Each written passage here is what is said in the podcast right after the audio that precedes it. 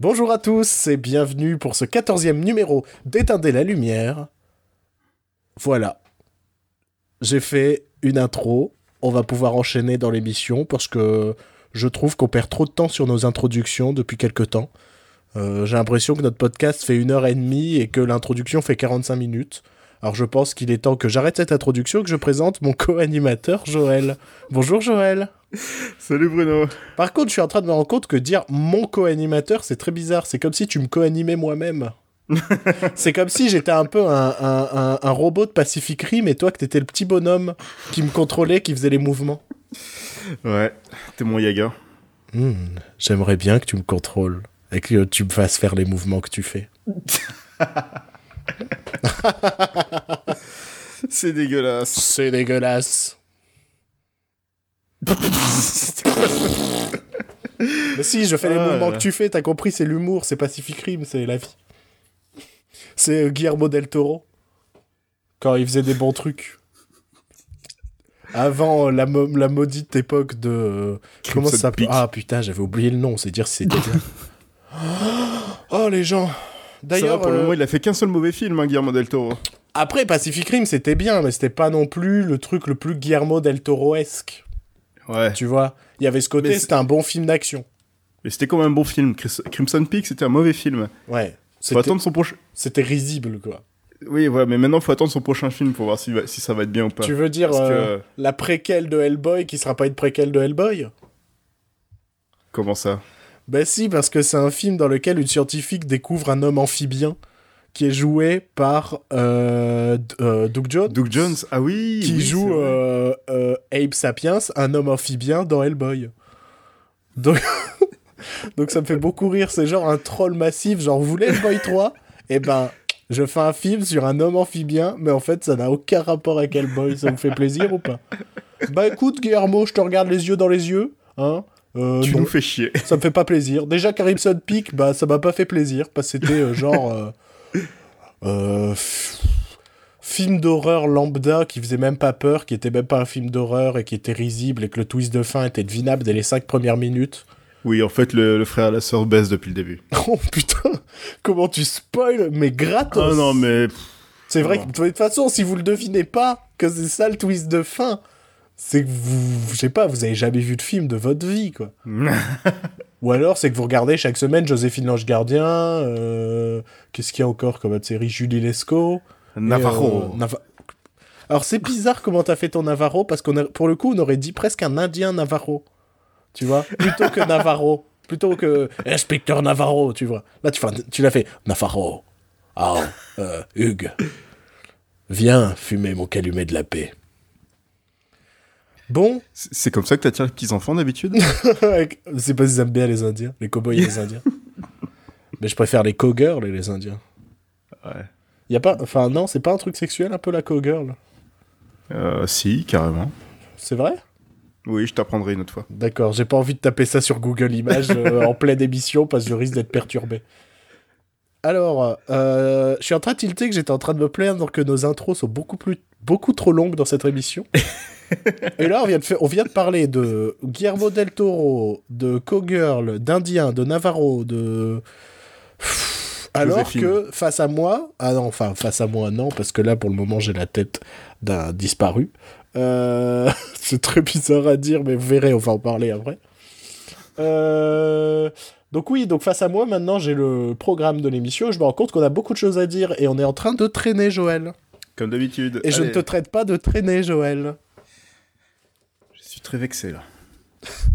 T'aimerais pas t'appeler traîner Joël? Hmm, Charles Trenet, plutôt. Charles traîner Joël.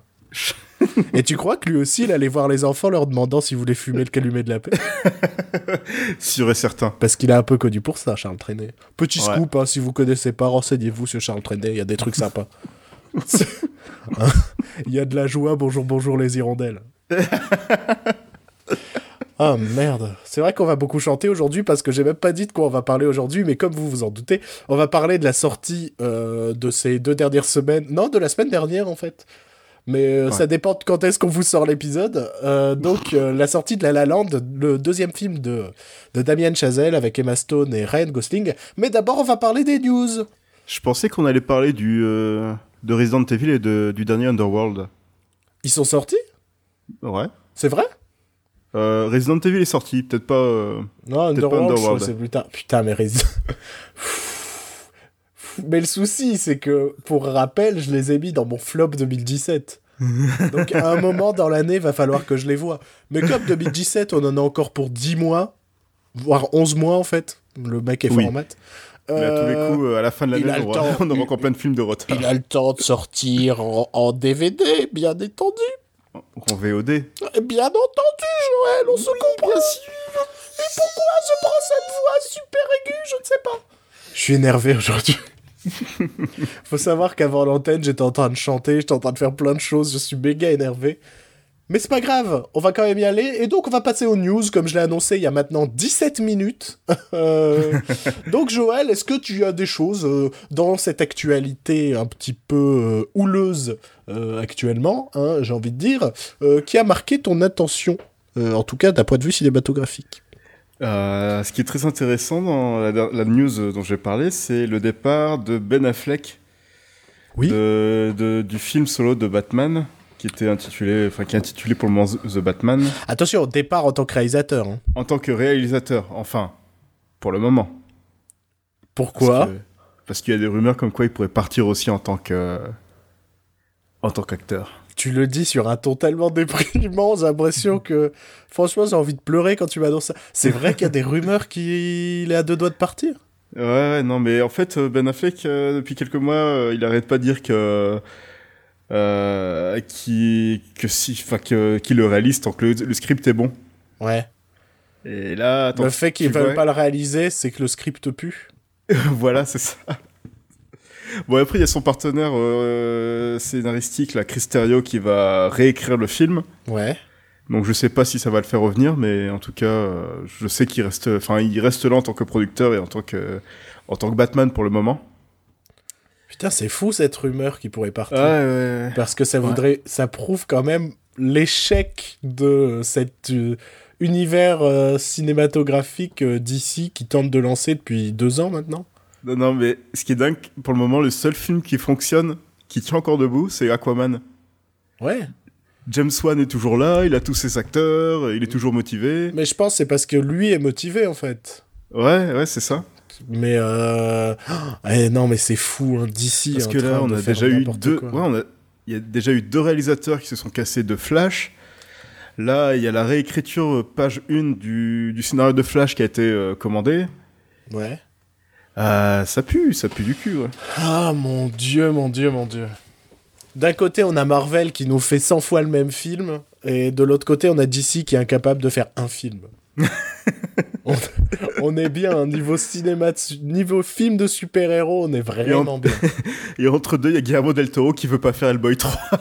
Attention, attention, maintenant, on tient, on n'en a pas parlé dans le podcast, mais il a, Ah il a un peu teasé sur Twitter, où il avait fait euh, comment, un sondage pour savoir euh, si les gens étaient intéressés pour un Hellboy 3, et si en 24 heures il, attenait, il a atteignait les 100 000 votes positifs, euh, il allait en discuter avec euh, Mike Mignola, donc le créateur de la bande dessinée Hellboy, et Ron Perlman, le fameux interprète de Hellboy. Et fort heureusement, on a dépassé, euh, on a atteint, je crois, les 110 000 votes ou quelque chose comme ça en moins de 24 heures. Ouais. Et donc, ils sont censés avoir cette réunion pour discuter d'un potentiel Hellboy 3. Et moi, j'ai un petit peu ma petite enquête euh, de professionnel euh, euh, conseillé par Edoui Mitchell, c'est ça Qui, pour moi, je pense que ce Hellboy 3 soit- sera un tweet, un tweet, un film Netflix, étant donné que quelques heures avant de poser ce sondage, il a fait un peu l'éloge de Netflix sur Twitter, notamment parce qu'il a produit une série qui s'appelle Trollhunters, euh, Chasseur de trolls. avec euh, DreamWorks qui cartonne plutôt bien sur Netflix. Et donc, il a fait tout un éloge sur la liberté de création euh, sur Netflix, euh, que euh, c'est une bonne place pour les auteurs, ce genre de choses. Et d'un seul coup, d'un seul, quelques heures plus tard, il propose un sondage en mode est-ce que ça vous intéresserait? Et surtout, c'est ce chiffre de 100 000 qui, moi, me perturbe. C'est pourquoi est-ce que Guillermo del Toro se dit ouais, mais alors, euh, je le ferai euh, seulement si en moins de 24 heures? Enfin, en 24 heures, on, atteint, les 100 000 votes. Moi, ça sent le truc de Netflix hein, qui disent Bah écoute, euh, nous, on veut bien te financer le film, mais il faut nous garantir un minimum de spectateurs. Et je pense qu'ils sont. Ils se sont mis d'accord sur un, un, minimum, minimum de 100 000 spectateurs ou quelque chose comme ça, tu vois. Moi, je pense que, que c'est un petit peu ma théorie. Et, euh, et surtout, c'est pas invraisemblable parce que quand je regarde les budgets, euh, quand on regarde Hellboy 2, il a coûté 85 euh, millions de dollars, quelque chose comme ça. Et, et, Netflix, en ce moment, a financé le prochain film de Bong Joon-ho qui s'appelle Okja. Et c'est un film qui a coûté 70 millions de dollars. Ça veut dire que Netflix est capable de sortir quand même des grosses sommes.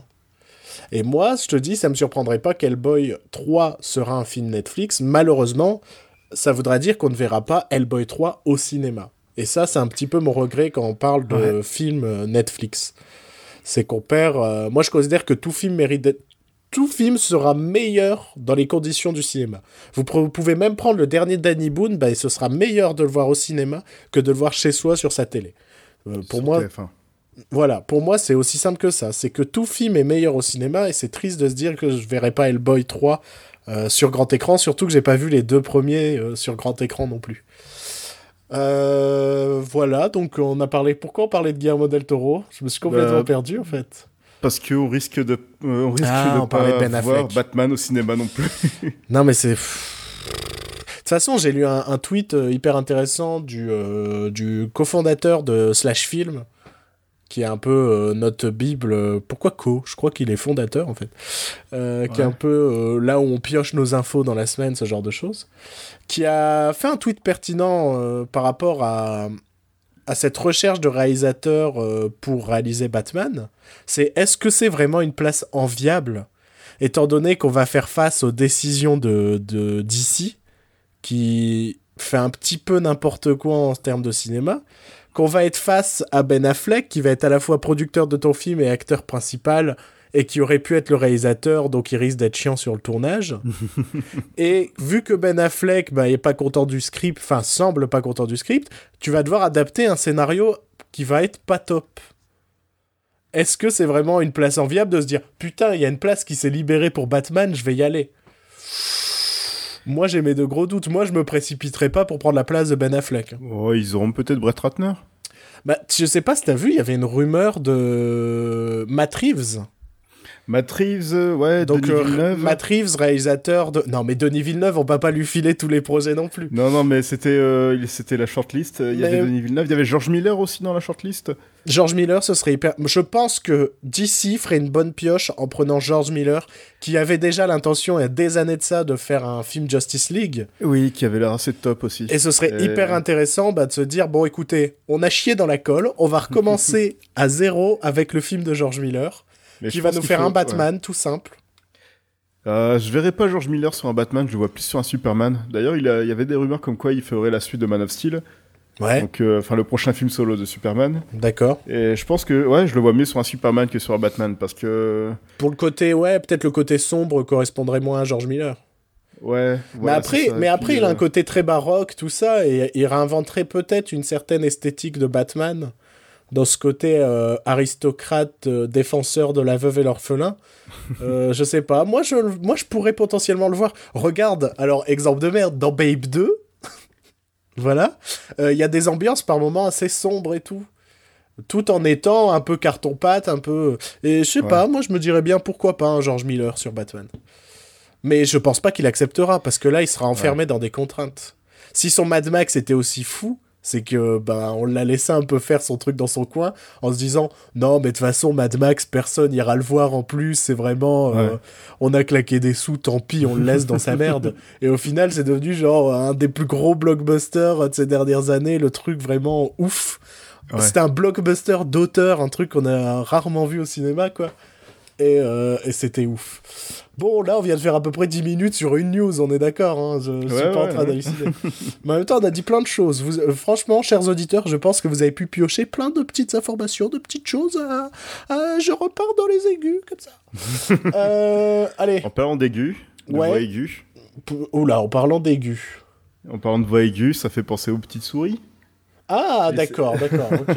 Pouh, Oh là là là là là là, il faut te suivre, Ouais. parce que comme on avait parlé de Denis Villeneuve, moi j'allais partir sur Denis Villeneuve. Plus logique. Mais allez, Euh, pars sur ouais. tes souris.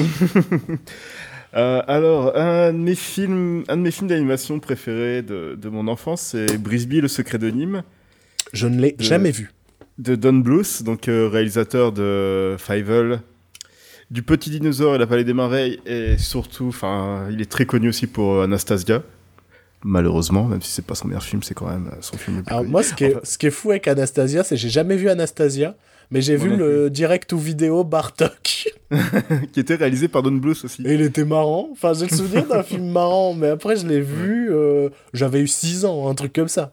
Ouais, Anas- ouais, Anastasia que tout le monde prend pour un Disney, mais Ouais. non, mais c'était à l'époque où il n'y avait pas que Disney, quoi.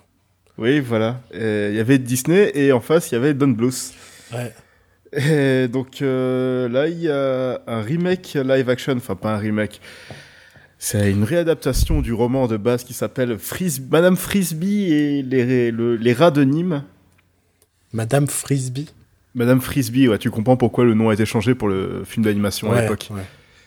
Et, et- ouais, donc euh, euh, je crois que c'est la MGM qui a prévu de faire ce remake live action, réalisé par James Madigan, qui est un mec qui fait des VFX à la base. Radigan, c'est pas le méchant dans. Madigan. Oui, oui, James mais Mad- Radigan, c'est pas le méchant dans Basile Détective Privé. C'est film avec des. Ah ouais, oh ça va, c'est pas loin. c'est pas loin. Ouais. Pour le coup, un Disney que j'aime bien. Voilà, je- Mhm. parce que je suis méchant souvent avec Disney, mais j'aime bien euh, Basile Détective Privé. Peut-être un peu beaucoup parce que c'est Sherlock Holmes avec des souris. hein. Et que j'adore Sherlock Holmes. C'est peut-être lié. Ouais. Et donc, le, le remake, Ouais, remake live action. Donc euh, oui, un remake live action, mais un film où il y a que des souris. C'est, il y a une, une sacrée utilité euh, dans la chose. et surtout si c'est comme le livre de la jungle de John Favreau, c'est live action entre très grandes guillemets parce que tout sera tourné forcément sur fond vert en fait. Oui, voilà, en fait, le seul live action, c'est le, bah, dans le livre de la jungle, c'était le gosse, quoi. Non mais c'est ça, hein. Mais, c'est- mais je trouve ça vraiment débile leur terme de live action quand tout ton film est fait en image de synthèse. On en a déjà parlé pour le roi lion, mais là ce sera Oui, pareil voilà. en fait. N'appelez pas ça live action. Live action c'est avec des vrais acteurs. Alors si tu nous sors de vrais acteurs en costume, là ton film sera live action. Je veux bien. Mais si tout ton film est en image de synthèse, mais de qui se moque-t-on, hein? C'est le monde du cinéma, ce n'est que Magouille et compagnie. Autre chose à rajouter sur le secret de Nîmes? Ah si, moi je sais, je sais, je sais ce que tu peux rajouter. Parce que moi je ne l'ai jamais vu. Ça parle de quoi le secret de Nîmes? Alors, le secret de Nîmes, euh, On parle Nîmes, N-I-M-H, parce que le secret de la ville de Nîmes, je ne sais pas qui ça pourrait intéresser à parler ni moi. donc, Ni moi, ni toi. Et donc, le secret de on Nîmes, aurait dit ça le quoi? on aurait dit le rire de Toby Jones dans Sherlock. Non, à un moment, j'ai eu l'impression d'être François Damiens. Oh. J'ai eu un souci dans ma tête, je me suis dit, Bruno, t'es en train de te transformer, ça fait peur. D'ailleurs, en parlant vite fait de François Damiens, euh, je sais pas si on en avait déjà parlé, mais il va jouer Monsieur Mégo dans Le Petit Spirou. Je pense que c'est le meilleur casting de tous les temps. C'est ça, c'est ça. et d'ailleurs, il y a une adaptation de Spirou et Fantasio qui est en tournage en ce moment. Ouais. Et On c'est avait- génie, au lieu de caster Jean Rochefort pour faire le. le euh, putain, j'ai un trou. Professeur de Champignac. Champignac. Ouais, le comte de Champignac. Le casting parfait, quoi. Jean Rochefort, c'était, je sais pas, c'était évident, quoi. Eh ben non, ils ont pris. euh, Ils ont pris Christian Clavier, putain. Ils ont déjà tué leur film en un choix de casting. Non, mais tu sais, c'est à cause de ça, ça me manque les années 2000 où Christian Clavier était au fond du gouffre et personne ne voulait le voir dans les films. Non mais moi, Joël, toi tu le sais que s'il y a une adaptation cinématographique que je voulais voir d'une bande dessinée, c'est Spirou. Ça fait Ouais. des années que je dis, faut faire Mhm. Spirou et Fantasio. Il y a de l'aventure, il y a tout. On peut faire une vraie saga cinématographique française. Et putain, mais Christian Clavier, quoi. Vous avez niqué, vous avez niqué l'intérêt que je pouvais porter au film. Un autre mec que j'aurais vu en, en Champignac, même si c'est moins évident physiquement, mais je pense qu'il avait le, il pouvait avoir le bon jeu pour le faire, c'est Jean-Luc Bidot. Et ce mec-là, le nom vous dit peut-être rien, il, euh, il jouait le professeur Strauss dans H. Donc il jouait ce médecin vraiment merdique. Et, euh, et je me dis, ce mec-là pourrait potentiellement jouer un, un champignac intéressant. Mais Christian Clavier, putain. Surtout, on a eu la première photo avec des postiches et tout. On fait, bah allez, allez, votre film, il est foutu, c'est bon. C'est sa moustache d'Astérix, quoi. Non, mais je suis scandalisé par ce choix de casting. Donc on a dévié de, de malade encore. On est pas un Ouais. petit- Et donc ça parle de quoi, le secret de Nîmes? Euh, en fait, euh, Parce que je te relance. euh, donc Brisby, c'est une sou- la Madame Brisby, c'est une souris qui a une veuve dont son mari a été euh, emprisonné par euh, un laboratoire scientifique euh, nommé NIM, du coup, NIMH, qui sont des initiales. Et en fait, euh, ces scientifiques-là font des expériences sur les souris et ça donne des pouvoirs aux souris. D'accord. C'est assez particulier comme film, c'est assez sombre, mais Ça peut être intéressant. En tout cas, moi, très- le, le, pitch me parle un peu. Ouais, mais c'est c'est ce côté aussi. euh, Enfin, dans les, premiers films de Don Bluth, il y avait ce côté un peu en- environnemental, enfin, un petit message euh, Ouais. sur euh, qui était assez intéressant. Enfin, un truc assez intéressant pour les gosses, quoi. Autre chose que oh, je suis une princesse et Ouais. et j'ai envie de me marier et je veux découvrir le monde Oh mon dieu. qu'il y avait en face. Mon dieu, mon dieu. Un jour, on fera une coup, voilà, spéciale film pour enfants. Ouais, ouais. C'est ça. Et du coup, les enfants de Madame Brisby ont été enlevés. Elle veut les, elle veut les sauver. Ah, donc le personnage principal, c'est une femme C'est une. Oui. C'est une. Ah, je- euh, bah tu vois, je ne savais pas ça. C'est une mère de famille. D'accord. je- Bah c'est déjà hyper intéressant en fait. Ouais. Parce dans que les années si- 80. ouais. Cite-moi un film où le personnage principal, c'est la mère de famille. non, mais vraiment. Franchement. Puis dans les années 80, en plus, souvent dans les années 80, le héros de ton film, c'était l'adolescent.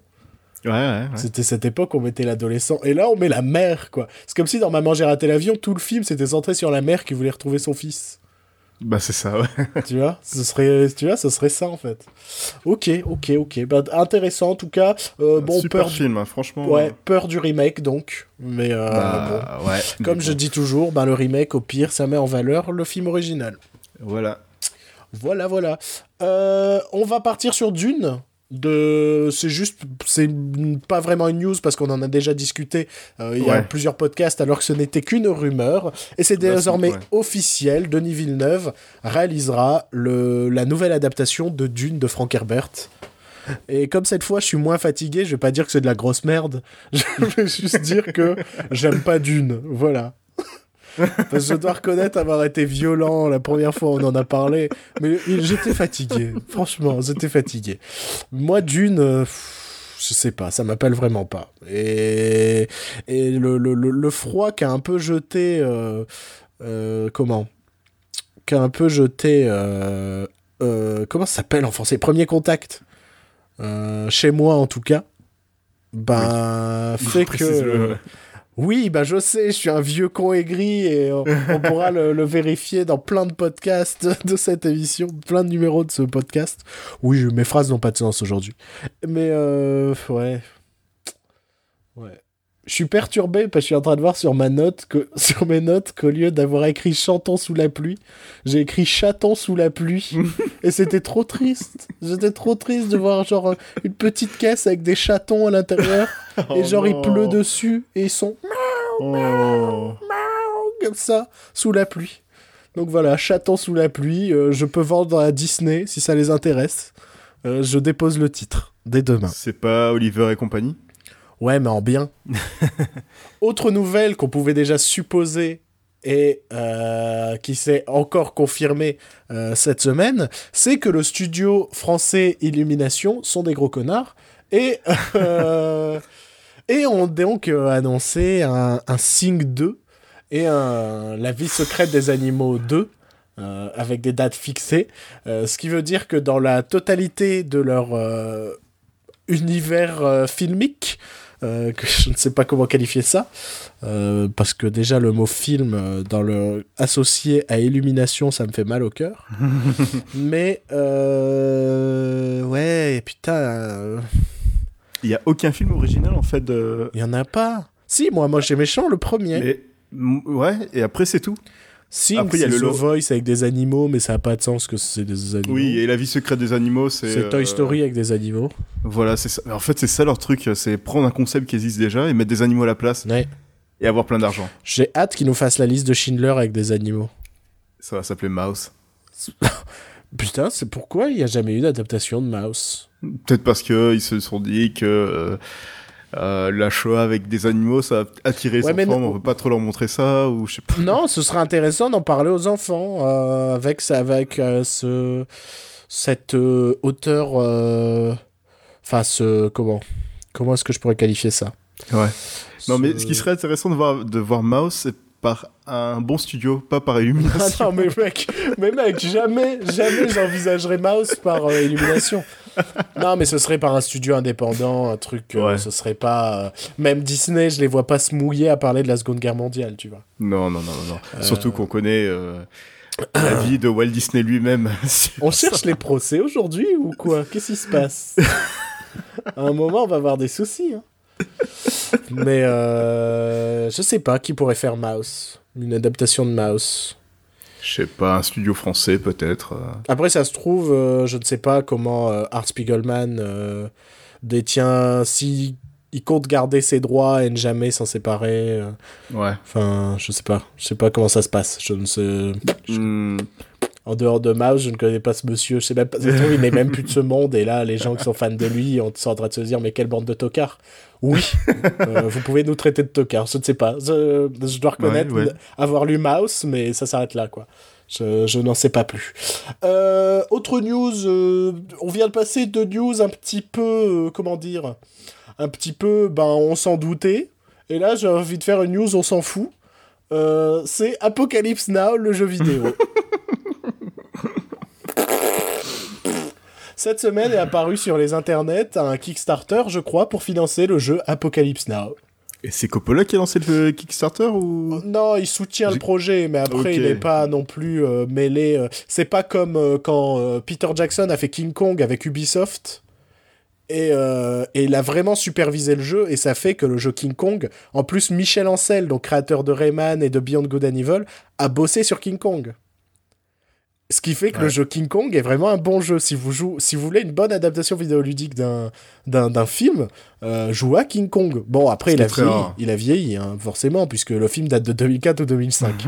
mais euh, mais euh, ce jeu, je me souviens que Goz l'ai refait plusieurs fois, parce qu'on se bat contre des T-Rex, enfin, contre des V-Rex. On se bat contre, euh, contre euh, ben, des mille mille pattes géants et tout, et c'est super cool, quoi. C'est vraiment un très bon jeu. Euh, pourquoi je parlais de ça? Et donc oui, Apocalypse Now, quoi. Enfin, quel film? Enfin, je sais pas. Qu'est-ce que, quel, que, que- qui, pourquoi? Qui s'est dit que le- un jeu Apocalypse Now manquait à notre univers actuellement, quoi? Ouais, J'ai hâte de voir la liste de Schindler, le jeu vidéo. Ça fait trop de fois qu'on cite la liste de Schindler aujourd'hui. Moi, j'aurais pris autre chose. J'aurais pris genre euh, euh, la vie d'Adèle, le jeu vidéo, quoi.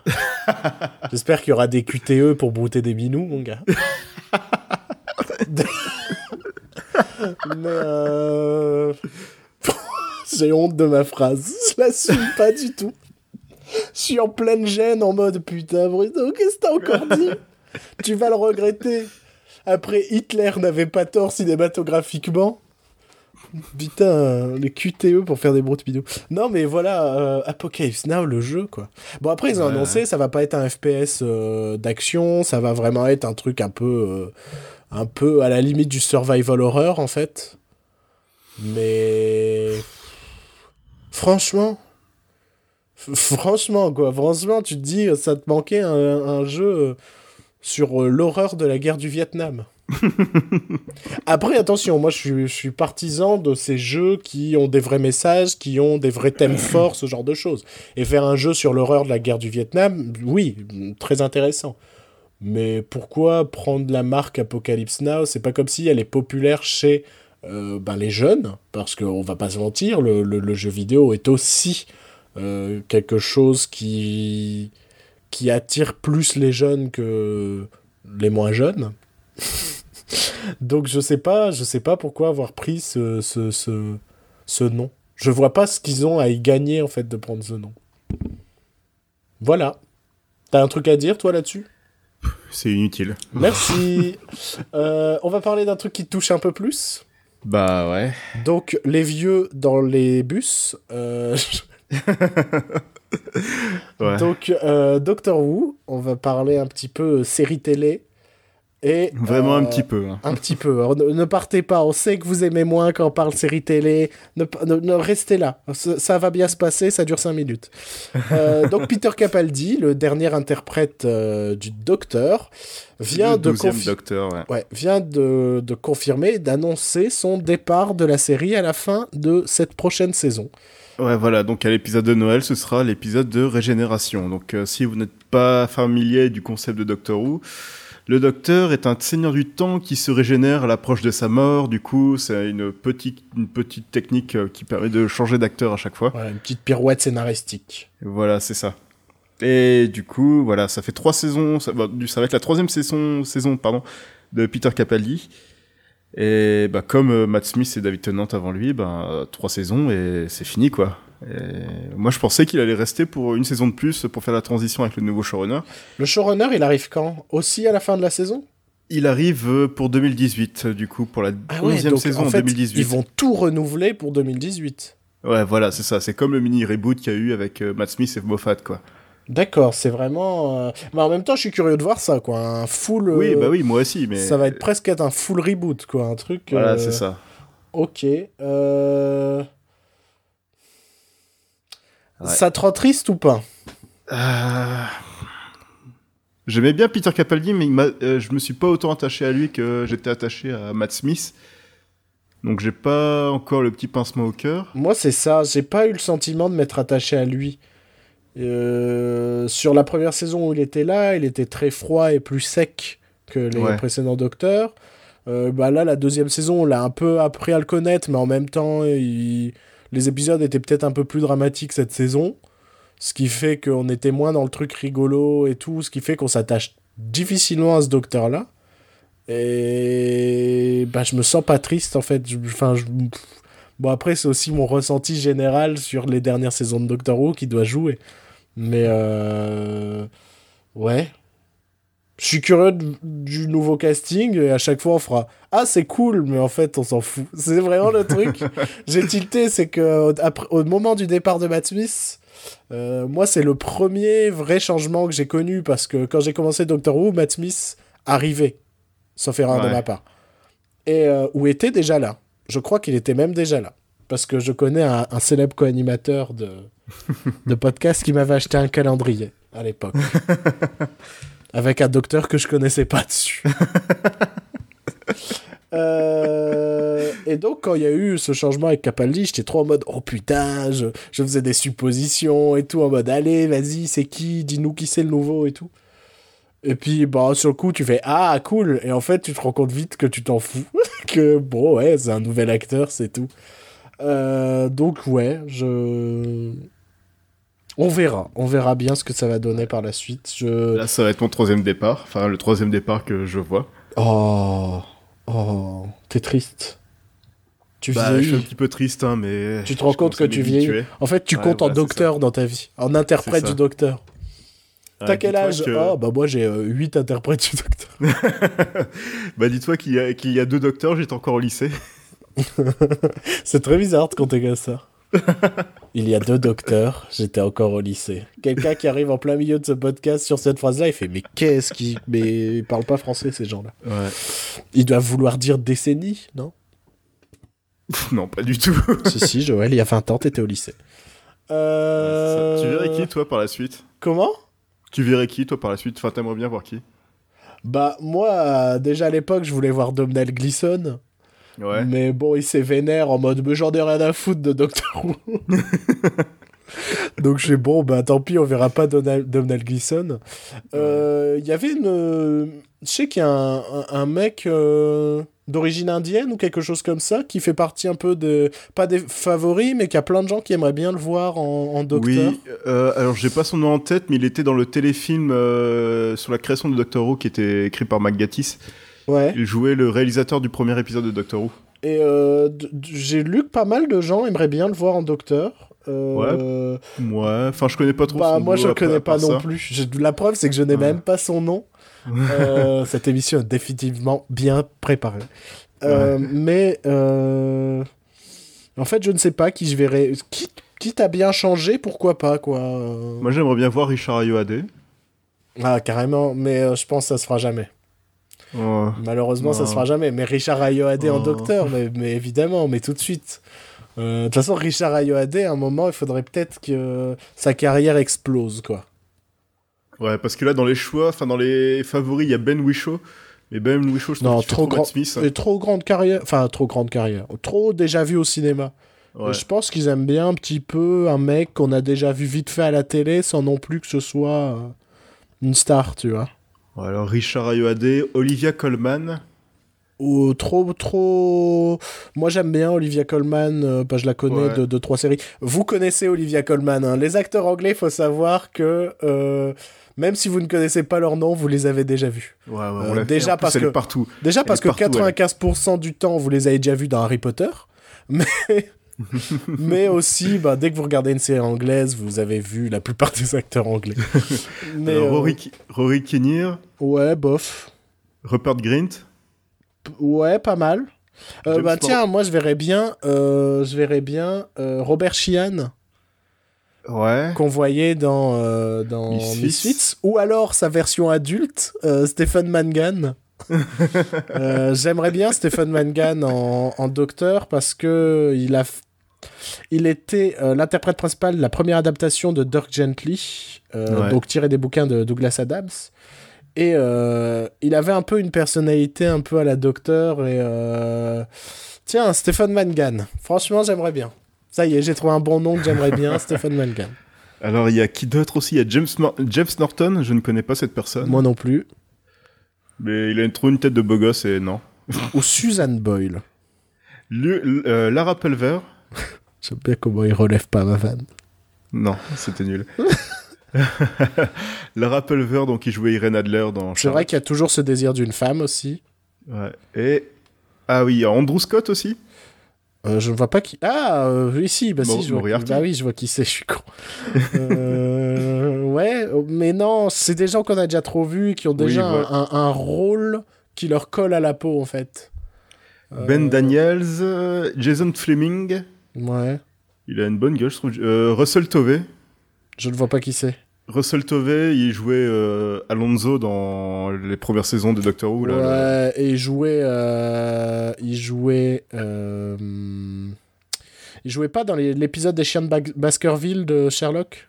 Ouais, possible, mais je sais pas. Non, je- pas charismatique, non. pas- Sacha, Sacha Dawan, c'est ça le nom du mec. Ah, d'accord, Sacha Dawan. Ok. Ah ouais, Rhys Smith.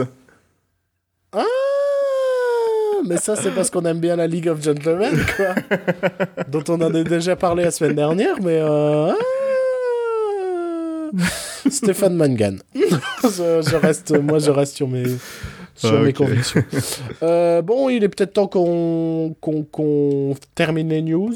Oui, pour ouais, ensuite bah, passer ouais. sur notre euh, avis sur La La Land. Et Ouais. euh, bah, je te laisse en parler.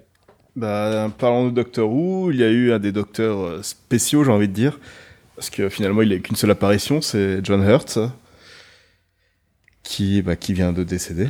Ouais, qui nous a quittés euh, cette semaine, la semaine dernière. Euh, la semaine dernière, je crois qu'il est. Ouais, je crois que c'était peu de temps avant que je poste l'épisode de la semaine dernière. D'accord. Donc euh, on n'en avait pas parlé.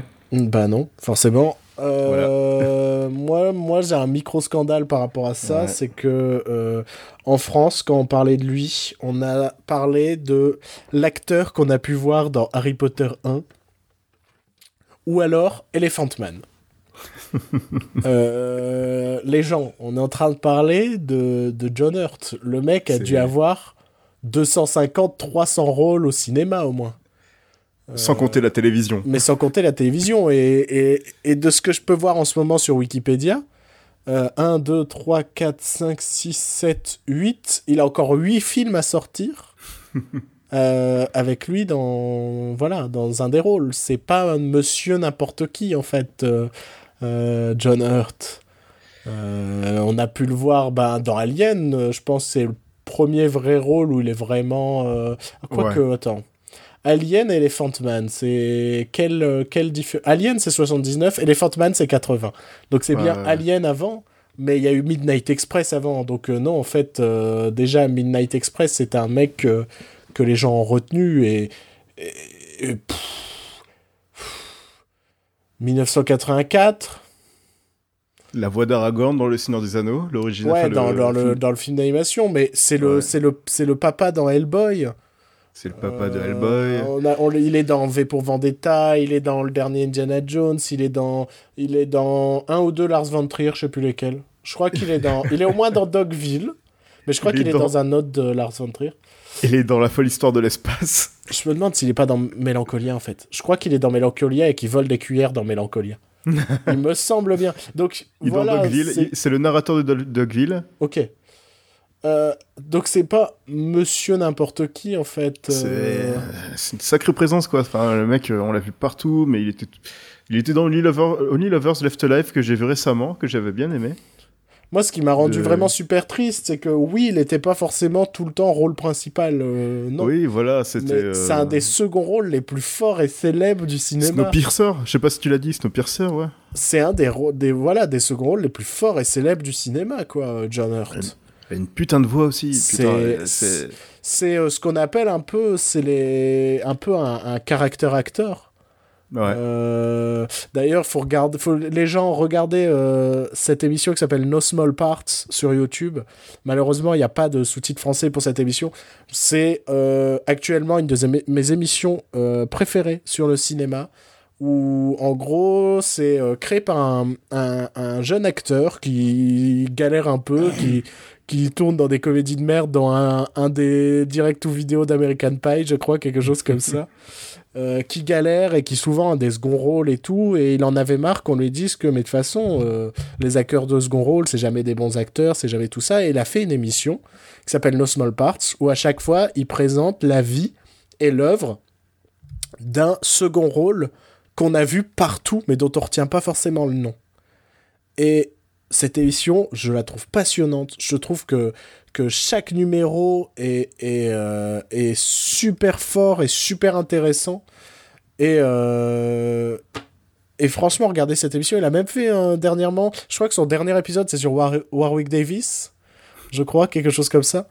Euh, donc, pour résumer, Willow, hein, c'est le plus simple pour réussir à identifier cet acteur. Mais, mais... L'acteur qui est apparu dans Harry Potter. Non, mais c'est ça. Et, et ce mec-là sait mettre en valeur ces gens dont on ne retient pas forcément le nom, mais qu'on a vu partout. Et je trouve que c'est une émission passionnante. Après, malheureusement, comme je le dis, c'est qu'il n'y a pas de, il y a pas de sous-titres français. Je crois pas. Je peux, peux- il y a peut-être une communauté qui a traduit et, et, et qui a rendu disponible des sous-titres sur YouTube, mais je ne pense pas. Ouais. Donc regardez ça, parce que en France, ben, quand on vous parle d'un mec comme John Hurt, ben, on vous fait 30 secondes en mode Ah, l'acteur qu'on a pu voir dans Harry Potter est mort. Mais, mais va te faire foutre, euh, Laurent Delahousse. Ouais. Et je Un cite sacré Laurent de- respect pour la carrière d'un grand acteur. Non, mais de toute façon, en France, on a un sacré respect pour euh, tout ce qui n'est pas français. Dès que c'est du cinéma pas français, des acteurs pas français, bon, pff, on s'en fout. Hein Bong Joon-ho, c'est un Chinois qui fait des films de bridé. voilà. Ouais. C'est triste. On parle cinéma? La La Land? On parle d'un film sorti cette, euh, c'est, euh, cette euh, semaine. Ouais. Et il faut, La savoir- semaine dernière. faut savoir une chose, c'est que Joël ne sait Mhm. pas encore ce que j'en ai pensé. Non. Je me suis amusé à faire un suspense à deux balles. en mode, sur Sens Critique, je n'ai pas mis ma note, j'ai juste mis que j'ai vu le film. et euh, et euh, depuis, j'ai fait aucun commentaire sur le film. Je crois qu'il y a deux personnes qui connaissent mon avis sur le film. La personne avec laquelle j'ai vu le film. Et euh, une amie avec qui j'en ai discuté il y a quelques jours. Mais sinon, personne ne connaît mon avis sur La La Land. C'est pourquoi je vais te demander, Joël, qu'as-tu pensé de La La Land? Alors, La La Land, qu'est-ce que c'est? La La Land, c'est une comédie musicale réalisée par Damien Chazelle. Chazelle. Donc, euh, Aucun rapport avec Marianne. Non. Ni Claire. Oh, oh, oh, Et bima boum oh, mon, mon dieu, mais Tac au tac tu l'avais préparé celle-là. Non, même pas. T'as Claire Cha- Mais le pire, c'est que j'ai jamais pensé à Claire Chazelle. Autant Marianne Chazelle, ça marche, tu vois, mais Claire Chazelle, j'ai pas pensé. Putain, scandale. Donc oui Euh, donc, euh, réalisateur du passionnant Whiplash, Du dinguissime Whiplash. du oufissime, du... euh, Non, j'ai pas d'autre. Euh, donc, comédie musicale avec Emma Stone et Ryan T'as Gosling. dit et Matt Stone. Genre un dit croisement Emma Stone. entre Matt Stone et, et dit Emma Stone. Emma Stone. Voilà. C'était intéressant. Non, t'as dit Ouais. Emma Stone. Non, j'ai dit Emma Stone. Ouais. Et ben les auditeurs, ils peuvent le prouver. Voilà, ils commenteront sur Facebook Et ou tu, sur... et euh, tu parles autrement. Envoyez-nous des tweets, un tweet euh, pour euh, nous départager. Et donc, Qu'est-ce que j'en ai pensé? Bah, j'ai bien aimé. J'ai mon, mon petit cœur a palpité pendant tout le film. J'étais, j'étais bien. Je, de- dès l'intro du film, qui m'a, qui m'a foutu un gros smile sur le sur le visage. C'est, enfin, je sais pas, c'est stupide. C'est juste l'introduction avec le c'est présenté en cinémascope, enfin le côté ancien qui m'a beaucoup plu. Et, enfin, je sais pas, Damien Chazelle est un fou de cinéma, ça se voit quand même. hein. Ça se voit totalement. très bien. Merci. À la semaine prochaine. Salut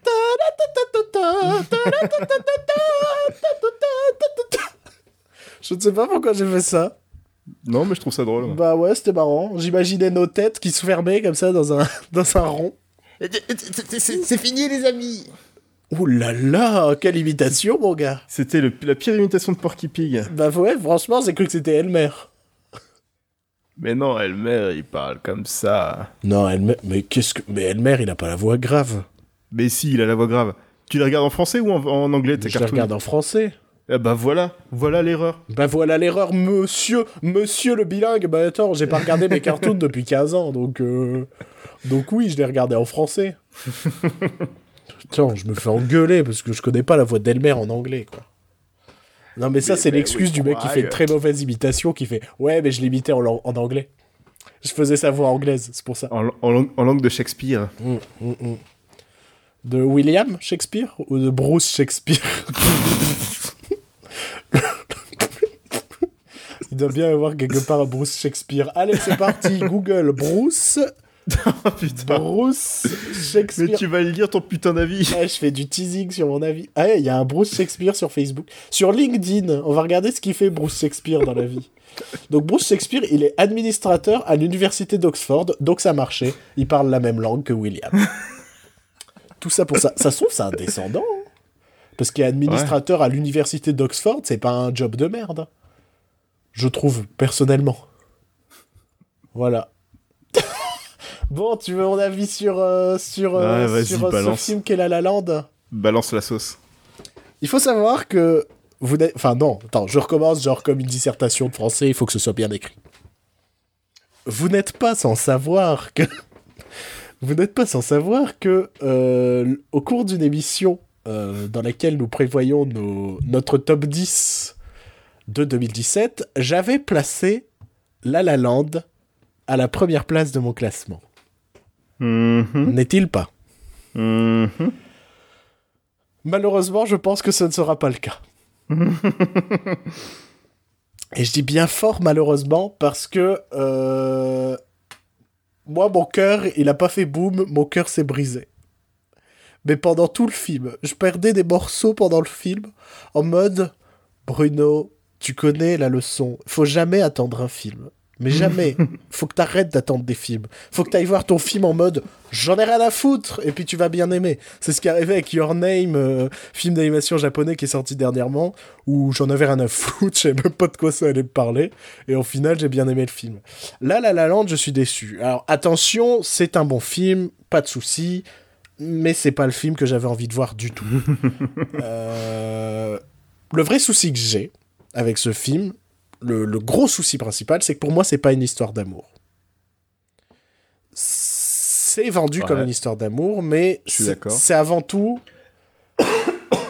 cette histoire de Los- c'est un film sur Los Angeles sur euh, ces gens qui cherchent euh, de la réussite dans l'art ou dans la donc là dans la musique et le cinéma euh, Mhm. réciproquement Et c'est pas une histoire d'amour. Et moi, je voulais voir une histoire d'amour. En réalité, ce que j'aurais aimé voir quand je suis allé voir ce La La Land, j'aurais aimé voir Before Sunrise de Richard Linklater en version musicale. Donc Before Sunrise, c'est vraiment un film très simple. C'est deux inconnus qui se rencontrent dans un train. Il y en a un des deux qui doit descendre à Prague et lui fait Ben, ça te dit, on passe la soirée ensemble? Et l'autre, elle fait Ben, attends, euh, moi, je, normalement, je dois aller à Paris. Il fait Ben, c'est pas grave, tu prendras le train de demain. D'accord. Et ils passent leur soirée dans Prague. Et c'est un film aussi simple que ça. Et c'est l'histoire d'un amour naissant. C'est super fort, super touchant. Et, et c'est un film qui donne envie de tomber amoureux, euh, Before Sunrise. Et quand je suis allé voir cela à La Land, j'avais envie de voir ça.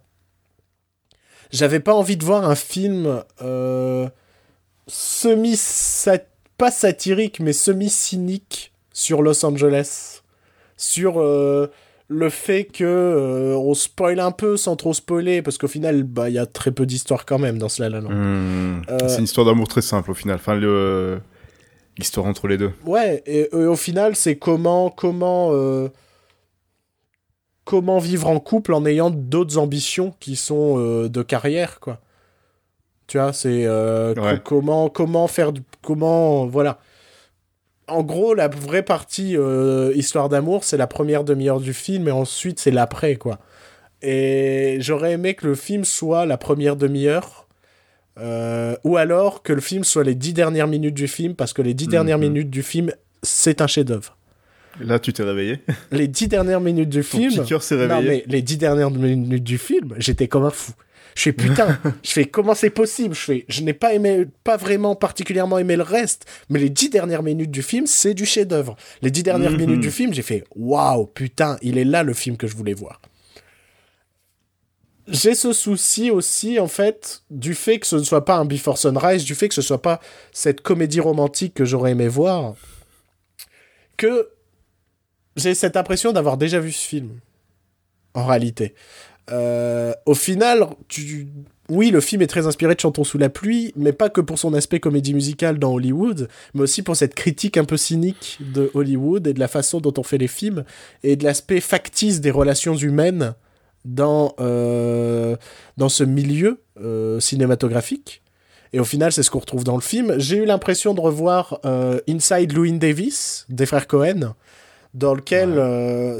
Alors, Inside Louis Davis, c'est un film que j'ai absolument adoré. Euh, parce que ça raconte l'histoire d'un mec qui aurait pu être Bob Dylan. Il a vécu. Enfin, c'est pas un biopic, c'est pas un vrai mec, mais en gros, c'est un mec qui a vécu à l'époque de Dylan, qui faisait de la musique comme Dylan, mais il a jamais voulu se vendre en fait. Il a jamais. Euh, c'est un mec qui était trop têtu, trop borné pour se vendre, et il y a des séquences comme euh, une séquence où il se retrouve à être euh, musicien pour le groupe de, Justin Timberlake dans, Inside Louis Davis. Il y a exactement la même trame dans le film avec un personnage campé par John Legend. Et il y a les mêmes séquences. Il y a la séquence où on va se mettre jouer à un petit morceau, c'est sympa, puis ça va devenir de la pop un peu dégueulasse, avec euh, l'autre qui fait bah je sais, mais c'est ce qui marche et c'est ce qu'on fait en ce moment, quoi. Et donc j'ai eu ce sentiment de revoir Inside Louis Davis, et j'ai eu ce sentiment de voir un film qui est sorti il y a pas très longtemps, euh, qui est euh, le dernier Woody Allen, je crois, l'avant-dernier, je sais pas, il en sort un tous les deux mois, qui est euh, Café, Society, avec Jesse Eisenberg et comment elle s'appelle celle-là, Kristen Stewart, que je n'ai pas vu, bah qui raconte une histoire d'amour naissante entre un mec qui est... Euh... Oh, je sais plus. Je sais plus son poste. Ah merde, j'ai un trou. Assistant Réa, quelque chose comme ça sur les plateaux. Et euh, elle, elle veut être comédienne. Et, euh, et en gros, tout le propos du film, c'est comment, ben, comment tenir une relation euh, saine et sérieuse dans un monde où on, on ne peut qu'être ambitieux pour sa carrière, ce genre de choses. Et il y a les mêmes scènes, exactement. Et donc j'ai eu ce vrai sentiment de déjà vu qui m'a déçu, qui m'a vraiment déçu. Moi je voulais un bonbon en fait. Je voulais, je voulais manger un, un, bon bonbon, euh, soit, soit un truc chocolat caramel qui coule dans la bouche comme ça, ou un, ou un bonbon qui fond sur la langue à la fraise, un truc, oh là là, un truc vraiment à l'eau de rose un peu. Et au final non, j'ai un harlequin, tu vois. Un truc acidulé et que tu sais pas le goût que c'est le film, il est d'un côté, il y a ces scènes musicales pas du tout réalistes, tout ça, et en même temps, il y a ce propos réaliste de euh, ce monde d'Hollywood où, euh, ben putain, c'est compliqué en fait de faire tenir son couple parce qu'on a quand on est tous les deux des gens ambitieux et qui ont envie de réussir à Los Angeles. Ce qui fait que j'ai été le cul entre deux chaises en mode, ben moi je veux voir une comédie musicale, mais en même temps tu me dis ce propos sérieux. Mais ce propos sérieux, je l'ai vu dans tellement de films en fait avant. Cette critique de Los Angeles, c'est un truc récurrent au cinéma. Euh, surtout dans le cinéma américain. Donc, j'ai pas aimé ces touches de, cynisme, euh, le running gag du premier baiser foiré. Euh, c'est marrant, c'est sûr. C'est ça que, en fait, j'ai une vraie frustration avec ce film, c'est que je comprends qu'on puisse trouver que c'est un bon film, mais moi j'ai vu tellement de films que je j'ai le sentiment de l'avoir déjà vu. Et, je sais plus quoi penser de ce film parce qu'en même temps je voulais une comédie romantique, en même temps c'est pas une comédie romantique, mais j'ai pas aimé ce film, mais pour autant, c'est pas un mauvais film. Et je suis complètement perdu quant à mon avis de, sur ce La La Land. Euh, c'est aussi pour ça que je galère à mettre une note. J'ai pas mis de note justement parce que je ne sais pas quoi mettre. C'est moi, c'est pas ce que je veux voir. Non, ça m'a pas particulièrement plu euh, intensément. Euh, sauf les dix dernières minutes qui, je le répète, sont un chef-d'œuvre pur et dur. Et je considère que Whiplash est un film bien plus atypique, bien plus fort et euh, bien meilleur et qui aurait mérité. là, je suis d'accord. Qui aurait mérité bien plus de, de, valorisation de la part des Oscars et des Golden Globes que La La Land. Je pense que La La Land a, a cette réputation auprès de, des Oscars, auprès de, de, de l'Académie, hein, comme ils disent, euh, de, juste par le fait que ça parle de Hollywood, en fait. Bah oui, comme d'hab, enfin, les Oscars adorent euh, Argo. les films qui racontent Hollywood. Argo, c'est comment Hollywood a sauvé des gens. Moi, c'était ma euh, première réflexion quand j'ai vu Argo, c'était Oscar du meilleur film. Et au final, j'avais raison. Ouais. The Artist, c'est les films que les juges regardaient quand ils étaient gamins. Mais bien sûr, bah en fait, je pense j'ai le même souci avec The Artist qu'avec La La Land. Une ah impression de déjà vu. Euh, que le film en soi est pas mauvais, mais que par le fait que j'ai peut-être vu, faut savoir un truc, c'est que j'aime beaucoup la comédie musicale par exemple. Et donc là, ben, quand je voyais le film, j'ai vu de 4 milliards de références qui étaient un peu lourdes et fatigantes à la fin, tu vois. C'était vraiment. Euh, c'était vraiment. Euh, bon, oui, tu nous refais la scène de ça, tu nous refais une scène à la Jacques Demi, tu nous refais. Euh, comment ils appelaient ça Faut savoir que par exemple. Il y a une scène que je déteste dans Chantons sous la pluie, parce que je trouve que c'est une bonne idée, mais que c'est mal fait, dans le sens où ils veulent se moquer de. de... Je sais plus. Je crois qu'en anglais, on appelle ça les fillers ce qui sont des scènes de juste de chorégraphie qui sont là pour faire du remplissage dans le film pour qu'il dure un peu plus longtemps et qui servaient un peu de vitrine publicitaire dans lequel on montrait euh, genre des tenues qui allaient être ensuite lancées par des grandes marques, des trucs comme ça. Et donc dans Chantons sous la pluie, il y a une scène où ils font ça. Mais c'est pour s'en moquer, mais ils le font quand même. Et dans La La Land, il y a quelques séquences où j'ai eu un peu ce sentiment de scène de remplissage. Genre, euh, bah ouais, bah à l'époque, il y avait des scènes de remplissage, on va faire aussi des scènes de remplissage. Et le côté, ben. Je pense que si on est vraiment euh, un peu adepte de la comédie musicale, je pense qu'il y a peut-être un côté un peu gênant de la citation dans ce film. Je, je sais pas. Parce qu'en plus, ben, je, je, les connais pas toutes, les comédies musicales, et il doit y avoir encore plus de références que celles que j'ai perçues. Donc euh, je me dis, euh, c'est peut-être un peu lourd sur la référence. Quoi. Ma référence à moi. Il fallait mettre un peu de chanson dans cet épisode. Voilà, je crois que j'ai à peu près tout dit. ok. j'ai fait mon... mon, discours. Qui n'était pas préparé, hein, je précise. Hein. L'allégorie sur l'arlequin, elle m'est venue soudainement. c'est bon aussi, des fois, les arlequins. Bah, j'aime bien. Non, mais c'est. Mais après, je peux pas dire quel goût ça a, je peux pas dire que c'est particulièrement bon. tu vois? Et j'ai souci avec La La Land, c'est que c'était pas nul. Le film n'est pas du tout nul. Pas du tout, tu vois, à 0%. Mais j'ai pas aimé particulièrement. J'ai pas détesté, mais j'ai pas aimé particulièrement. Et juste parce que c'est pas ce que je voulais voir et que j'ai une impression de déjà vu. Enfin, il y a ces films qui me semblent moins pertinents parce que euh, bah, d'autres films l'ont déjà fait, quoi. C'est un peu les Simpsons l'ont déjà fait, quoi. C'est, euh, vraiment. Euh, d'ailleurs, je suis en train de comprendre la phrase les Simpsons l'ont déjà fait dans le sens où en ce moment je me fais un un revival un peu. Je regarde les, les anciennes saisons des Simpsons et je me dis, c'est quand même ouf toutes les trames qu'on peut retrouver dans d'autres séries qui sont sorties après les Simpsons. Et tu vas arriver au point de, au point de non-retour quand les Simpsons ont commencé à chuter en qualité. Justement, je suis très curieux de voir euh, où est-ce que c'était précisément. Ouais. Euh, alors, est-ce qu'on a autre chose à rajouter sur la... Qu'as-tu pensé du casting? Euh, J'ai quand même préféré Maston dedans que Ryan Gosling. De loin. Euh, et Maston était quand même beaucoup plus impliqué. Euh, Ryan Gosling, euh, on je sais qu'il peut, je sais qu'il peut s'impliquer, être drôle, et être, euh, être intéressant tout ça parce qu'il était génial dans Nice Guys. Mais là, il était juste, euh, Là, il était Ryan Gosling. il était Ryan Gosling, Ryan Gosling un petit peu plus léger que d'habitude. Mais pas charmeur. Je l'ai pas trouvé, par exemple. Tu vois, c'est pas un Robert Downey Jr., tu vois. Ouais. J'aurais aimé un personnage peut-être plus blagueur, peut-être plus. Tu vois, un truc euh, qui est plus dans la dragouille, en fait. Que. Ce qui m'a un peu gêné dans le film, c'est que les deux personnages sont identiques. Les deux personnages principaux. Ils ont tous les deux cette ambition. Ils ont tous les deux euh, euh, ce côté un peu rétro. Parce qu'il faut savoir que ça se passe dans notre monde. hein. Enfin, à notre époque, pardon. Euh, La La Land. Mais. Et, j'aurais aimé ben, un des un poncifs de la comédie musique de la comédie musicale la comédie romantique mais qui fait que ça marche c'est les opposés s'attirent en fait et je sais pas si c'était une bonne idée de faire de, du personnage de Ryan Gosling un mec qui veut ouvrir son club de jazz qui veut devenir musicien qui veut tu vois. Euh, s'il avait pas les mêmes ambitions qu'elle peut-être développer une autre histoire peut-être je sais pas. Ce qui fait que j'ai pas l'impression que Ryan Gosling avait beaucoup de choses à faire, beaucoup de choses à dire dans le film. Enfin, parce que on avait déjà laissé, on est, on est quand même, on est plus impliqué dans l'histoire d'Emma Stone et sa réussite et euh, et euh, elle a ses moments à elle toute seule, on en apprend un peu plus sur ses envies, sur son passé, tout ça. Là où Ryan Gosling est plus là pour être le euh, le mec dont elle va tomber amoureux, qui euh, il s'avère qu'il a les mêmes ambitions qu'elle, ce genre de choses quoi.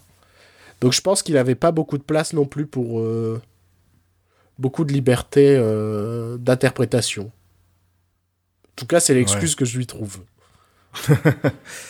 Mais en fait, c'est depuis The Nice Guys où je l'ai vu super drôle et, et que c'est un, un mec qui peut être doué pour le, pour le slapstick ou ce genre de choses un peu. Euh, tiens, un truc qui m'a vraiment manqué, c'est un peu des chorégraphies euh, dans le film. Enfin, des trucs euh, vraiment. euh, Il y en a une au début que j'ai pas trouvé non plus excellente. Surtout du fait que ce pas des personnages qu'on revoit plus tard en fait. C'est un truc qui m'a gêné. C'est genre, yes, on voit plein de gens, mais c'est plein d'inconnus qu'on reverra jamais. Pas mal. C'est pas comme dans, par exemple, un film comme euh, La petite boutique des horreurs, dans lequel où euh, très tôt dans le film on a une chanson avec plein de figurants qui sont les gens du quartier. On les reverra pas vraiment, mais ils seront toujours un peu là dans le décor en fait, ces gens-là. Et on va sans cesse les repérer dans le décor. Et, et en fait, cette chanson, au début du film, elle sert à introduire le décor. C'est tout. Là, Mhm. on t'introduit juste, il fait chaud, il fait beau, on est à Los Angeles. C'est l'ouverture, quoi. Enfin, c'est. euh, Ouais, mais je l'ai trouvé plate. Ça, ça Mais c'est l'introduction qui te montre, euh, qui te montre le ton du film. Bah non, parce que l'introduction, elle, est pas, elle a pas de cynisme, elle a pas tout ça, en fait. Elle montre un truc très enjoué, très joyeux. Je suis pas convaincu que le film soit si joyeux que ça. Je lis partout, ah, le feel-good movie, le machin. Les gens, un feel-good movie, ça a une fin, euh, genre, euh, enjouée, qui va, te met, qui va te motiver à faire euh, des choses. Là, Spoiler alerte. non, mais. Ah. Non, parce que je dis pas ce qui se passe. On se dit pas qu'ils meurent tous les deux parce qu'il y a un astéroïde que Bruce Willis arrive pas à sauver, à, faire, à détruire, qui vient détruire euh, Los Angeles. Juste Los What Angeles. a twist What a twist. Non, mais ce que je veux dire, c'est que j'ai pas, sens- j'ai pas eu cette sensation de feel good movie, quoi. Je me suis pas senti mieux après. Euh, pas du tout. Euh, donc, ah, je suis, je suis dégoûté de pas avoir aimé comme j'aurais aimé La La Land. Je suis vraiment. euh, Parce qu'à chaque fois, on me fait Ouais, mais t'es un vieux considique qui aime pas les films. Mais merde, je demande que ça. hein. Je demande qu'à euh, tomber amoureux fou d'un film. hein. Et ça arrive souvent que je tombe, je tombe fou d'un film et, et que j'en parle après pendant des semaines à tout le monde en disant Regardez ce film-là. Là, La La Land, je me suis un peu dit tout ça pour ça, quoi. C'est de ta faute aussi. Hein. Bah non, je trouve. L'avoir mis en premier de top 2 de ton top 2010. Oui, ça c'est ma faute. Ça c'est ma faute. Ça clairement. Mais en même temps, il, y a- il- il fallait en mettre un, tu vois. Et je me suis dit, le, le film qui me fait le plus envie en ce moment, c'est quand même La La Land. Et, euh, Et je trouve que euh, bah, la première bande-annonce, elle vend au final assez mal le film. Parce que je l'ai vu mille fois, cette bande-annonce. Et euh, elle nous vend vraiment une comédie romantique très douce, très délicate. Et n'allez pas voir La La Land avec ça en tête. N'allez pas voir une comédie romantique. Allez voir un film sur Los Angeles. Vous allez bien plus l'apprécier. Plus, La La Land, c'est un des surnoms de Los Angeles. Bah oui, bien sûr. Et puis, euh, Donc, euh, et puis euh, tout le film, c'est un peu une carte postale de Los Angeles. hein. On passe par tellement de décors emblématiques de Los Angeles, tellement de... Il y a un côté vraiment visite des monuments de Los Angeles, quoi. Très clairement. C'est pour ça que ça m'a fait penser aussi à Before Sunrise, parce que Before Sunrise, je crois qu'ils sont à Prague, et en gros, c'est une visite de nuit de Prague, quoi, avec deux gens qui discutent et qui tombent amoureux. Donc, euh... Ah ouais, en fait, je suis, en train, je suis en train de voir exactement la signification de La La Land. mhm. Euh, La La Land, c'est un... Et c'est un endroit fictionnel non physique euh, où les people, euh, les people, pardon, je suis en train de lire la définition en anglais et je traduis à moitié là, où les gens sont complètement en dehors de la réalité et vivent dans cette idée que, enfin, dans ces, dîners- cette ces idées de non-sens, c'est souvent utilisé euh, de manière sar- sarcastique. Mm. Ouais, donc quand on connaît le- la signification du nom, ça fait plus sens par rapport au film. Ouais, voilà, c'est ça.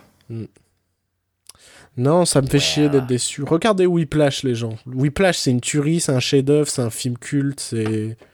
C'est vraiment un, un des films C'est les une plus. vraie baffe. C'est un, des ouais, films là, les plus forts de ces euh, 15 dernières années, quoi. tu me demandes des films très forts de ces 15 dernières années, je sais pas, je te, suis, je te cite Whiplash, je te cite Mad Max. Snowpiercer. Euh, peut- non, peut-être pas autant. J'adore Snowpiercer. J'adore Ah, Snowpiercer. quand même dedans. Mais euh, pas autant, non, non. euh, Qu'est-ce que je pourrais te citer? Je, je vais m'en vouloir parce qu'il y a plein de films que j'ai adorés ces 15 dernières années qui sont pour moi des chefs-d'œuvre. Mais euh, mais il y en a plein, quoi. Puis ces 15 dernières années, c'est large. hein. extraordinaire. Ouais, bien sûr, c'est cela. Mais euh, en fait, 15 dernières années, ça ramène à 2002. Donc il y en a eu des tueries depuis 2002. hein. parce qu'il y a quand même eu Old Boy, il y a quand même eu des trucs comme ça. Donc euh, 15 ans, c'est peut-être beaucoup. Mais ces 5 dernières années, tu vois. euh, Ouais, ces films forts, ces 5 dernières années, Whiplash, il est dans le top 5, quoi. Les quatre fantastiques. Ah oui, bien, bien évidemment, grand film. C'est marrant, c'est que dans Whiplash et les 4 Fantastiques, il y a le même acteur. qui d'un côté est capable du meilleur et de l'autre du pire, quoi. Ouais, bah, il nous l'a prouvé. Hein. Bah depuis, euh, ouais, pas fait grand-chose. Ah si, il a fait euh, Les 4 Fantastiques, le film avec Jonah Hill où ils vendent des armes. qui apparemment est sympa, hein, mais que personne n'a vu. Ouais. C'est un film de Todd Phillips.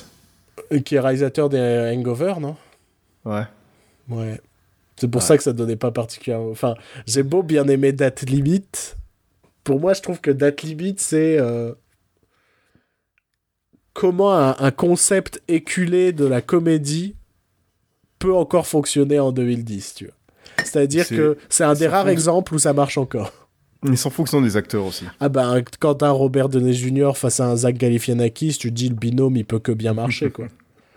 Euh, le souci d'un Zach Galifianakis, c'est qu'il lui faut un, un, un, un bon euh, comment un, un bon clown blanc en face, quoi.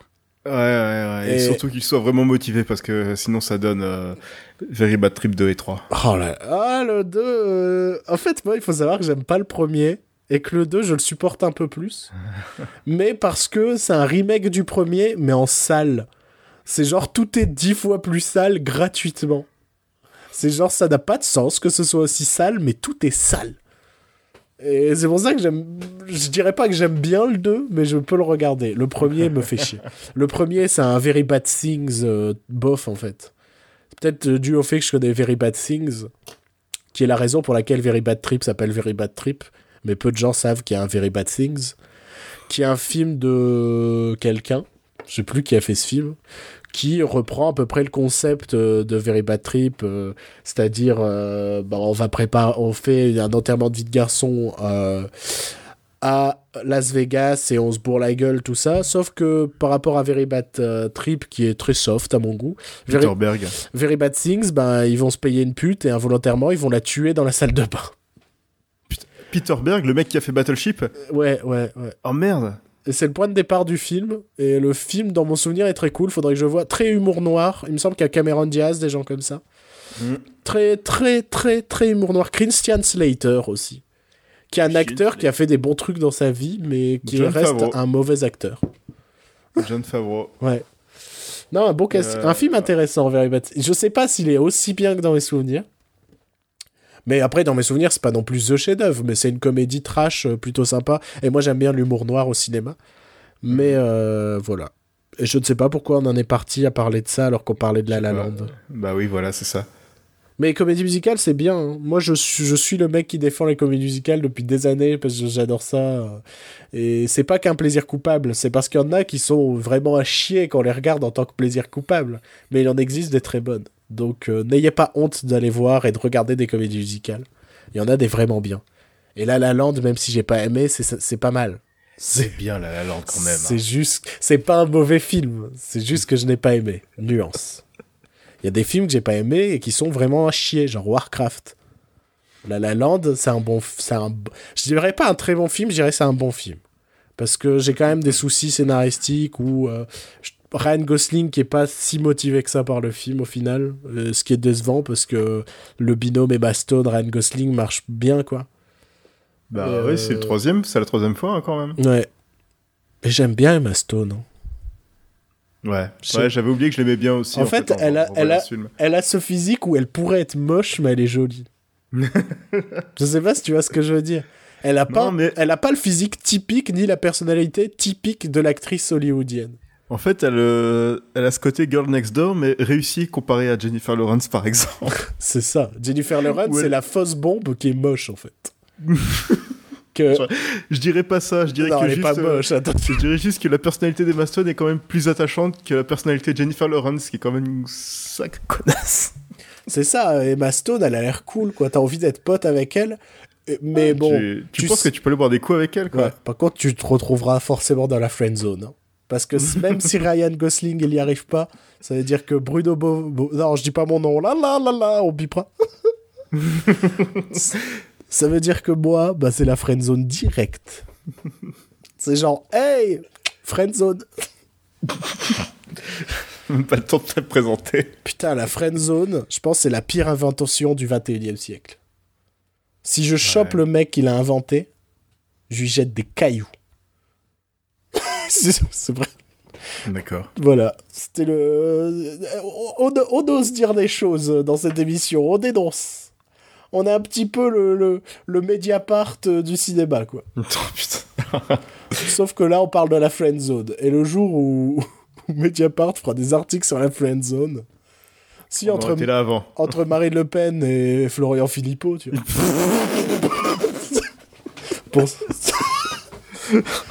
Mec, au mec, au mec, au mec, au mec, on arrête tout. On arrête tout. Quoi, il y a une info? Il y a un truc? Alors, est-ce que c'est un fake? Ça a pas l'air d'être un fake, ça vient d'être tweeté par SoFilm. Gaston Lagaffe, le film, le 4 avril 2018. Réalisé par merde. Pierre-François Martin Laval. Ah, mais ça, je le savais déjà. Ah bon? Ah, ça fait un petit Non, moment ça c'est un moment qu'il dit qu'il voulait le faire. Ok, Là, c'est fait. a- Là, c'est... Voilà. D'accord. Et du coup, est-ce qu'il y aura Alex Lutz en Fantasio ou c'est euh, rien à voir avec Spiro et Fantasio? Il n'y a pas d'annonce, il y a pas de Fantasio annoncé. Donc, euh, pourquoi tu dis Lutz? C'est Lutz? Lutz, je sais pas, euh, Bah. j'aime bien Lutz. Parce que je pense à Lutz dans Certi Rock. Ouais. D'accord. Et le mec qui joue euh, Gaston Lagaffe, c'est un mec qui est dans les tues. Ah C'est pas le le fils euh, fils aîné? Bah, ça doit être le plus jeune. Non, non, c'est le plus jeune ou je sais pas quoi. Le plus jeune, mais il a quel âge? Bah, je sais pas. De- sur une photo que j'ai, on dirait qu'il a 12 ans, mais ce serait bizarre que Gaston Lagaffe, il ait 12 ans, quoi. Ah, je le sens pas, le film Gaston Lagaffe. Alors, c'est super, cette, cette fin d'émission où on a une annonce en direct, comme ça. Maintenant, il va falloir qu'on le sorte vite, parce que ce sera le scoop à chier, où genre, euh, bah, tout le monde le saura depuis 3 jours. Mais, euh, voilà. Il faut savoir qu'il existe, il y a un petit, euh, petit... Parce que là, vous allez voir plein d'articles dessus. Et je sais pas si euh, on va vous en parler. Mais il y a une adaptation non officielle dans les années 70-80 Ouais. en France de Gaston Faites Lagaffe gaffe à la gaffe. qui est à chier. Voilà. J'ai eu l'occasion de la Attends, voir. attends, le mec, il a 18 ans. À 18 ans. Attends, non, il a 18 ans. Non, non, non, mais non. Eh bah si, ils vont faire Gaston qui est stagiaire dans l'entreprise. Je le sens, mec. Il va être stagiaire et genre, il fera des selfies, des trucs comme ça. Mais dans ce cas-là, fallait prendre Vincent Lacoste. Mais, euh, mais bien sûr, il est fait pour jouer Gaston. Je crois que s'il y a un rôle pour lequel ce mec était fait, c'est Gaston Lagaffe. Attends, Jérôme Commandeur en deux Maker Oui, faut pas chercher à un moment. À un moment, faut pleurer. Mec, Christian Clavier en Champignac. Voilà. Je crois qu'on a tout dit. Et je pense que c'est sur cette pointe d'amertume que nous provoque le cinéma français qu'on va conclure l'émission. N'est-ce pas Ouais, ouais. Ne pleure pas trop, Joël. Ça va. J'étais content, j'ai bien aimé ce film, mais j'en ai marre. J'ai bien aimé La La Land et là, euh, je suis, ça y est, j'ai perdu mon, j'ai perdu ma joie. Ouais. Je suis désolé de t'avoir euh, appris ce. Attends, il ressemble pas du tout à The Messmaker, Jérôme Commandeur. Mais non, mais c'est pas grave. Qui est-ce que. Ouais, mais en même temps, The Messmaker, c'est quoi? C'est un gros. euh, Avec un nez pointu dans ma tête. Ouais. Faut le trouver, le gros à nez pointu. Hein. Je sais pas qui. Le gros. François Damiens. Faut qu'on arrête de foutre François Damiens partout. Mais c'est comme The Rock. The Rock, il peut tout faire et François Damiens, ça peut le The Rock français. Bah pourquoi il mettrait pas The Rock en The Messmaker? Genre le patron américain qui vient s'installer en France et il prend en- un, un jeune qui s'appelle euh, Gaston. Tu vois? Gaston, Eh, Gaston, Gaston. Gaston, Lagaffe. Look at my tits. Look at... oui, parce qu'il faut vous rappeler qu'on a une fixation sur les tétons de The Rock. Voilà. Ouais. Bon, il est temps qu'on achève l'émission. Cette fin. De toute façon, je pense que cette émission, dans son ensemble, n'a aucun sens parce qu'on est parti absolument partout. Ouais. Euh, même quand on a parlé de La La Land, on s'est retrouvé à parler d'autres films. Donc, je pense qu'on est vraiment parti partout. Et parti partout, ça pourrait faire une belle chanson dans les années 80. Parti partout, Talagadou. Ouais, non, Partout, je vais voyer un truc plus euh, genre euh, Stéphanie de Monaco ou, ou un truc comme ça, tu vois. Parti partout, où il est parti partout, tout, tout, tout, parti partout. Voilà. Il faudrait vraiment qu'on arrête là. Ouais, il est temps qu'on arrête parce que ça part en sucette. Ah. Ouais, on arrête. On devrait arrêter là. Non, ou peut-être pas, non. Là, Là. là, là, là, là, là, là, là, là, là, là. Là, là, là, land. Fatigue.